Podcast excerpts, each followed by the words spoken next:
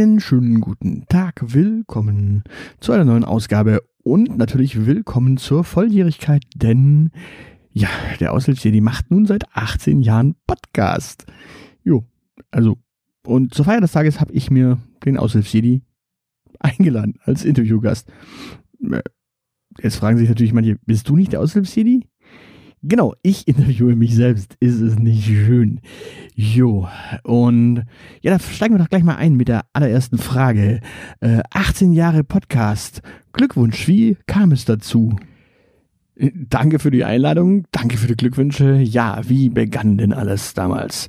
Im Grunde begann alles mit einer Radiosendung bei einem Gaming-Radiosender und ja, da gab es so den ein oder anderen längeren Sprachbeitrag.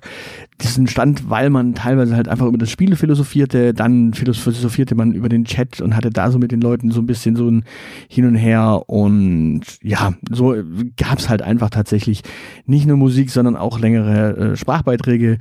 Und die wurden ja nach und nach dann auch ein bisschen ja, freier, weniger am Spiel orientiert, weniger nur auf den Chat, sondern teilweise auch einfach, ja, über den Alltag und sonstiges. Also es, es waren irgendwann einfach launige Beiträge und die habe hab ich dann irgendwann mitgeschnitten und dann auch ins Forum gepackt. Es gab auch noch andere Kollegen bei diesem Radiosender, die das auch gemacht haben, so ein paar äh, launige Sachen einfach mal aufgenommen und ins Forum gesetzt.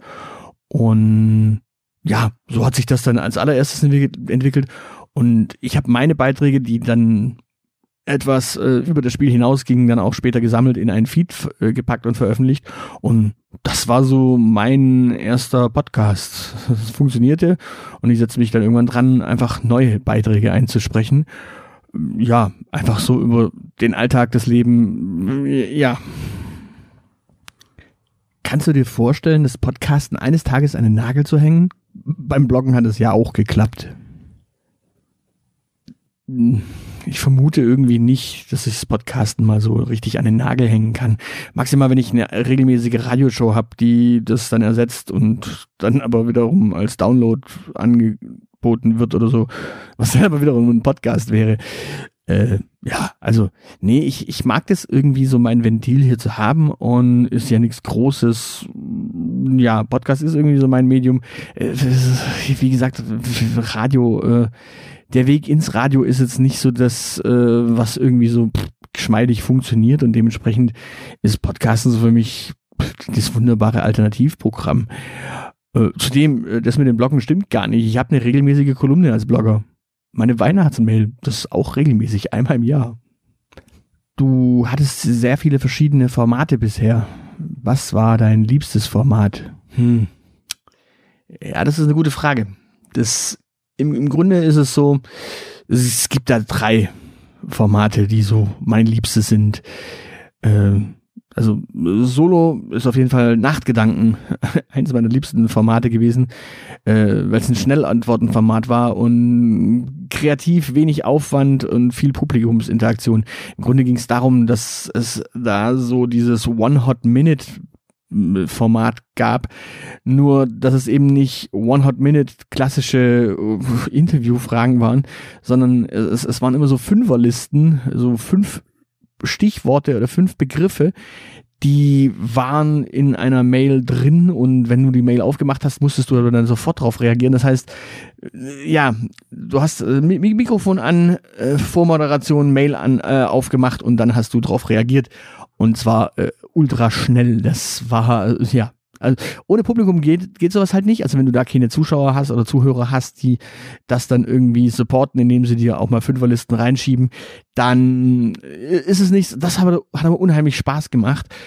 War halt immer unregelmäßig, weil wann immer eine Mail kam, konnte man was machen oder wenn man mehrere Mails hatte, konnte man mehrere Formatfolgen äh, aufnehmen. Aber ja, äh, dann natürlich und wieder eine Woche. also nicht nur, weil ja die Früchte dieser dieses Formats natürlich wunderbar sind.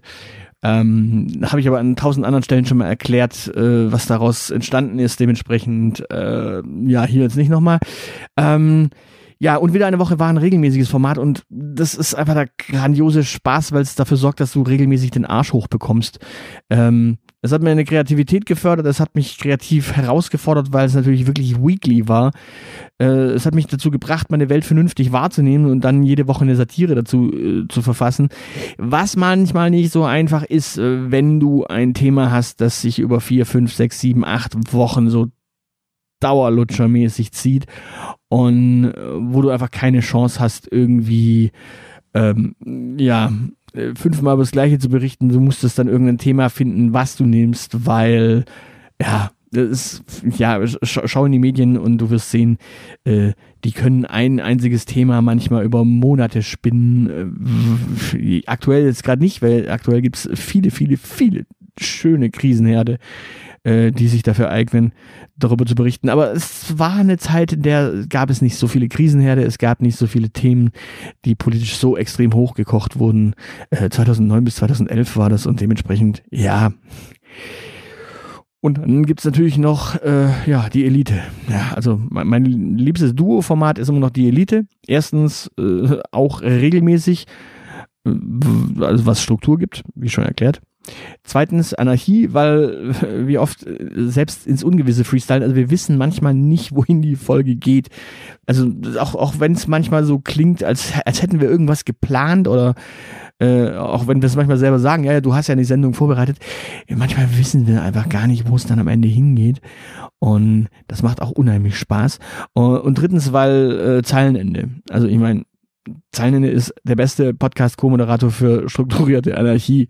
Äh, äh, dementsprechend, ja, äh, die Elite. Also äh, Nachtgedanken und wieder eine Woche und die Elite. Gibt es Formate, die du heute nicht mehr machen würdest, beziehungsweise Formate, die du gerne nie gemacht hättest? Nee, es gibt unveröffentlichte Folgen, aber kein ganzes Format, das ich so rückblickend ablehne oder gar nicht gern gemacht habe oder überhaupt nicht gern gemacht hätte.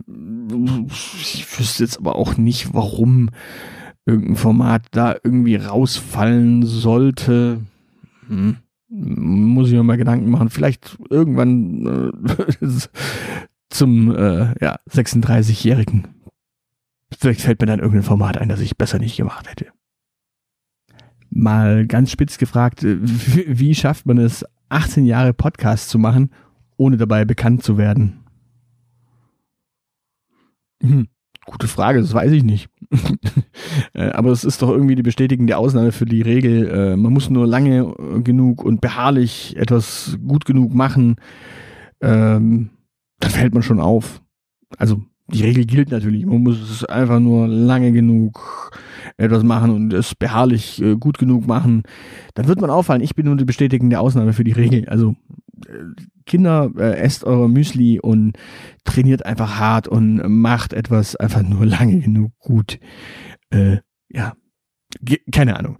Äh, ich glaube aber, es gibt auch tatsächlich niemanden in Deutschland, der durchs Podcasten bekannt geworden ist.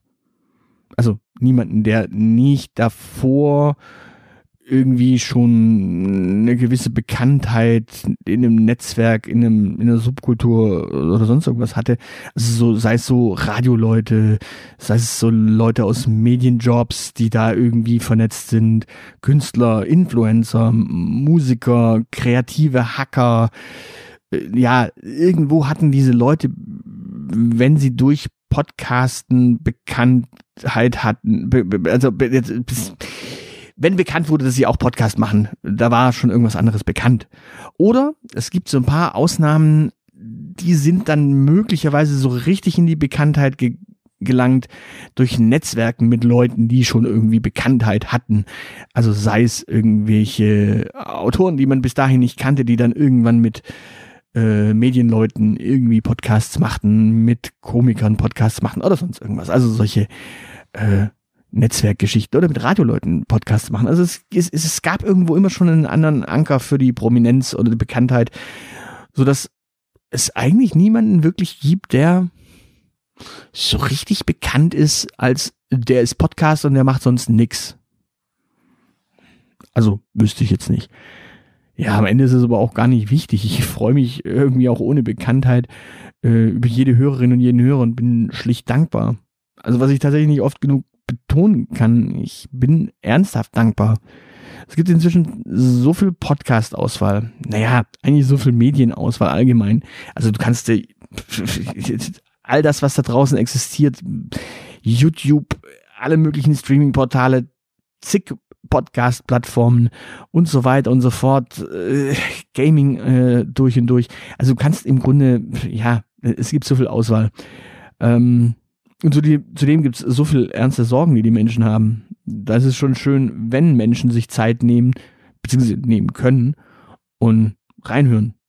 Und ich bin dafür wirklich für jeden dankbar.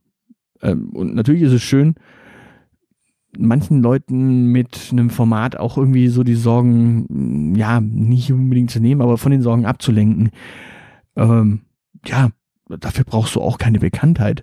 Wenn, wenn, wenn du es schaffst, dass Menschen bei dir einschalten und da Bock drauf haben, äh, sich ein bisschen abzulenken mit dem, was du machst, und wenn du das dann wirklich auch gut machst, also sie wieder einschalten bei dir, dann ist das irgendwie schön.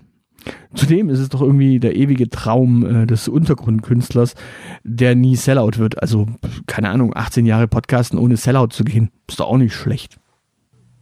Na dann, irgendwelche berühmten letzten Worte aus dem Untergrund? Äh, danke, der Eure bis die Hölle gefriert. Tschüss.